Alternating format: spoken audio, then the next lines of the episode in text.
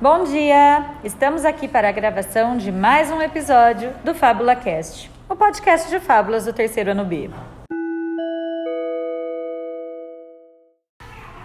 A fábula de hoje é de autoria dos alunos Rodrigo, Sara e Sofia. Vamos ouvi-la? Fala o leão e a coelha. Em em, em, um dia, uma coelha estava procurando amizade e comida. Então viu uma koala lá em, dormindo em cima na árvore. E a árvore estava em cima da caverna. E a coelha entrou na caverna e viu um leão dormindo.